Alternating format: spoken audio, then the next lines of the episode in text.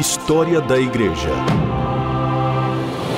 Uma visão panorâmica dos principais acontecimentos da origem da Igreja até os dias atuais.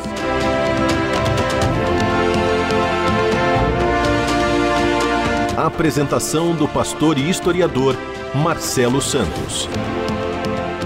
Olá, querido ouvinte.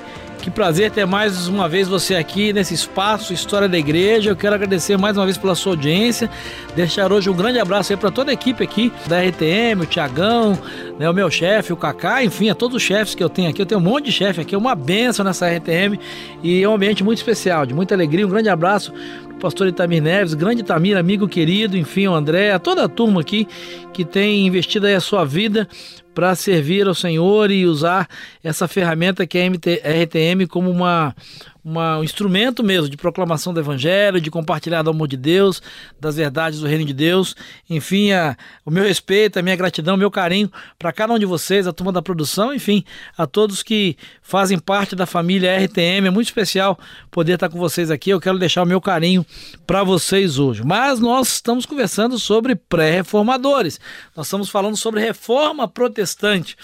E eu quero hoje conversar com você sobre John Hus, um personagem muito importante no processo da reforma protestante, mas que não é conhecido pela maioria das pessoas. Nós estamos falando, para você que está chegando hoje, sobre o período que antecede a reforma protestante, sobre personagens que antes mesmo de Martim Lutero tiveram um papel muito importante, eu diria mesmo fundamental para que a reforma protestante pudesse acontecer no século XVI. Eu sugiro que você ouça aí os programas anteriores, eles estão disponíveis nos nossos podcasts aí no site da rádio e eu tenho certeza que você vai ser extremamente abençoado. Mas quem foi John Hus? John Hus viveu entre 1373 e 1415. Quando Ricardo II, que era o rei da Inglaterra, se casou com Ana da Boêmia, os estudantes dessa região começaram a se dirigir à Inglaterra para estudar. Uh, ao retornarem, eles levaram as ideias de John Wycliffe, sobre quem a gente conversou no último programa, para a região da Boêmia. John Hus, que havia estudado na Universidade de Praga e que chegou a ser o reitor dessa universidade, uh, leu e adotou as ideias de John Wycliffe. A sua pregação vai coincidir justamente com o surgimento de um sentimento nacionalista na região da Boêmia contra o controle dessa região, de modo semelhante às colocações que John Wycliffe tinha feito no período da Inglaterra. É um período de resistência. É interessante entender esse processo histórico, é interessante entender esse processo de mudança. Né? Ninguém tem uma ideia eh, original ou descobre tudo sozinho. Todos nós somos influenciados por aquilo que lemos, por aquilo que conhecemos, por aquilo aquilo que aprendemos nos nossos relacionamentos, enfim. E nesse processo de história da igreja, isso não é diferente. John Hus tem a sua mente aguçada, né, o seu pensamento despertado para essas ideias reformistas, uh, principalmente pelos escritos de John Wycliffe, né, que foi aí um influenciador dele que vai fazer com que na região da Boêmia esse mesmo sentimento começasse a acontecer. História da Igreja o passado e o presente contam a história da igreja nos tempos atuais. Bom, John Hus começa então a, a influenciar a região da Boêmia com esses pensamentos e ideias pré-reformadoras. Ele era um professor, chegou a ser reitor uh, de uma universidade, da Universidade de Praga, e era alguém que tinha uma influência muito grande nos meios acadêmicos e começa a compartilhar né, das suas pesquisas, começa a compartilhar das suas ideias Uh, com relação à Igreja Católica Apostólica Romana e ao confronto que havia com aquilo que ele entendia que eram os escritos, né, que eram os ensinos das Escrituras. Suas ideias vão, obviamente, provocar a inimizade do Papa e ele recebe a ordem para comparecer ao Concílio de Constança. Né? Os concílios aconteciam na Idade Média, era a reunião dos bispos, dos representantes de toda a igreja do mundo conhecido de então, para deliberar sobre várias questões. E o John Hus, por conta dos seus ensinos, por conta das suas ideias, dos seus escritos, foi convocado para comparecer ao Concílio de Constança. Obviamente, né, os seus alunos, os seus discípulos, eles não queriam que ele fosse porque sabiam do risco que ele correria, risco mesmo de vida, né, porque ele poderia ser condenado como herege e, obviamente, ser levado uh, ou condenado à morte. Mas ele recebe uh, um salvo-conduto do imperador E com essa garantia, com esse salvo-conduto, ou seja, a garantia de que ele não seria condenado, a garantia de que ele não seria tratado como herege, ele vai então e comparece ao Concílio de Constança para defender as suas teses, para defender as suas ideias. Esse concílio dura um longo tempo, são debates uh, intensos, são debates.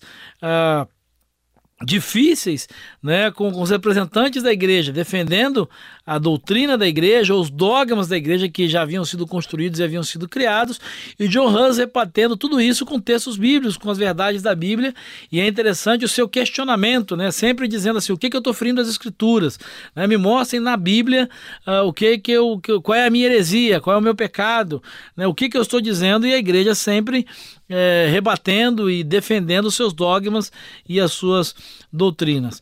Né? E, e, essa história ela não tem um final feliz, pelo menos é, para John Huss, no, no, aspecto humano, obviamente a gente está falando sobre isso, por quê?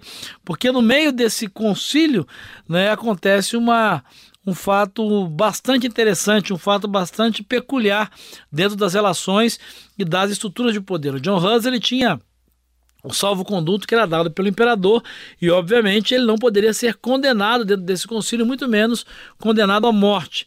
Mas ah, dentro desse concílio há um fato histórico, há um momento histórico em que uh, um desses líderes do concílio, desses líderes religiosos, procura o imperador, tem uma conversa com o imperador e uh, o questiona né, sobre esse salvo-conduto que ele havia dado a John Hus, porque o imperador era um admirador dos ensinos né, de John Hus e, e enfim, de todo o seu uh, conhecimento. E nessa conversa tensa, esse líder eclesiástico faz uma ameaça né, ele deixa nas entrelinhas a ideia de que uh, o imperador tinha muita autoridade, tinha muito poder, mas que caso ele fosse excomungado pela igreja, né, ele perderia o seu poder.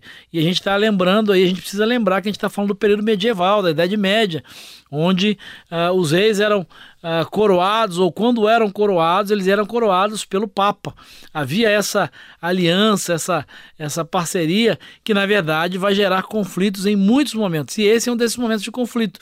Né? O final dessa conversa, o final desse diálogo é com uma ameaça velada uh, de que esse imperador, se mantivesse o seu salvo-conduto para John Hus, poderia correr o risco de ser excomungado. E uma vez sendo excomungado, obviamente perderia muito do seu poder. História da Igreja. Uh, qual é o desdobramento disso? Né? Numa das sessões posteriores a essa conversa, eh, John Hans, eh, quando é ameaçado pelos seus algozes, aí, pelos seus inquiridores dentro do concílio, quando é ameaçado da condenação por heresia, enfim, ele relembra isso. Ele relembra que tinha, havia recebido o salvo-conduto do imperador e nesse momento o imperador se omite, o imperador né, se cala, ou seja, deixando muito claro que ele havia retirado esse salvo-conduto, dizendo ou deixando subentendido que essa era uma questão religiosa em que o poder político não iria mais se intrometer. E dentro desse contexto e sem esse salvo-conduto, as ideias de John Huss são, assim como as de John Cliff, são condenadas pelo concílio. E como ele recusou se retratar e o tempo todo né, a igreja, os representantes da igreja dão a ele a oportunidade de negar a, as suas convicções, aquilo que ele defendia, e ele se nega né, a, a, se retratar e é condenado então à fogueira. E é interessante observar a diferença porque o John Cliff, ele por estar no contexto lá da Inglaterra, ele é protegido, ele, ele não, não, não se expõe da forma como John Huss se expôs e ele não é condenado, não se expõe a isso, mas é interessante só lembrar, né, o John Huss, ele é condenado, é queimado vivo né, numa fogueira por ordem desse concílio e é interessante a narrativa disso. Existe inclusive um filme, né? Se você quiser ver, vale a pena. Basta você procurar aí. É um filme que narra e tem uma fidelidade histórica muito grande. Que durante, ah, no momento da sua execução, ele ainda é é, desafiado é, ou é exortado aí pelos seus pelos, pelos, representantes da igreja a negar a sua fé.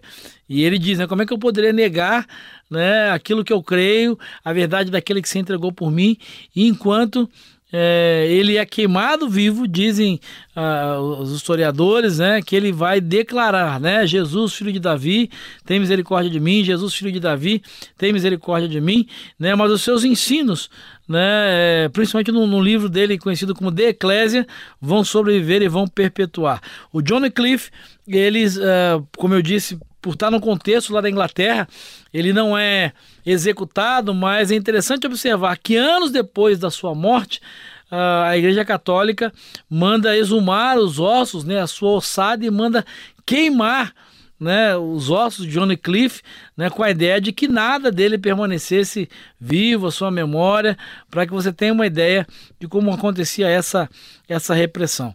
Né, o que a gente deixa muito claro e pode perceber de uma maneira muito clara nesse período né, dos pré-reformadores, e nós vamos ainda falar um pouco mais sobre sobre um outro personagem, que é Jerônimo de Savonarola, que é um personagem bastante importante desse período, é que os perseguidores, né, ao longo da história, eles podem até mesmo destruir os corpos dos homens. Eles podem até mesmo é, perseguir, matar, prender, enfim, a história da igreja nos mostra muito isso. Mas eles jamais vão poder destruir ideias, né? Uh, homens, pessoas, corpos, livros, essas coisas podem ser queimadas, podem ser destruídas, mas ideias né, jamais podem ser destruídas, jamais podem ser queimadas. Assim, as ideias de John Hus foram disseminadas pelos seus seguidores e a gente precisa lembrar disso. E o papel dos pré-reformadores é exatamente esse, né, que tanto John Hus, John Cliff, o próprio Jerônimo de Savonarola e tantos outros personagens, né, a Igreja Romana pode ter até tirado a vida desses homens e dessas mulheres, mas jamais ela pôde acabar com a sua influência. Nem essas ideias perpetuaram, essas ideias continuaram vivas e chegaram até Martinho Lutero, para que ele pudesse ter contato. E Lutero teve acesso aos ensinos de John Cliff, John Hus, e tudo isso influenciou na promulgação, na realização, melhor dizendo, da reforma protestante em 1517. Mas antes de chegar lá, eu quero falar com você sobre um outro personagem bastante interessante que é Jerônimo de Savonarola. Mas isso é uma outra história. Uma outra história que eu quero conversar com você num próximo programa e eu espero te encontrar lá. Um grande abraço, até lá, que Jesus te abençoe. História da Igreja uma visão panorâmica dos principais acontecimentos da origem da Igreja até os dias atuais. Produção e apresentação: Pastor Marcelo Santos.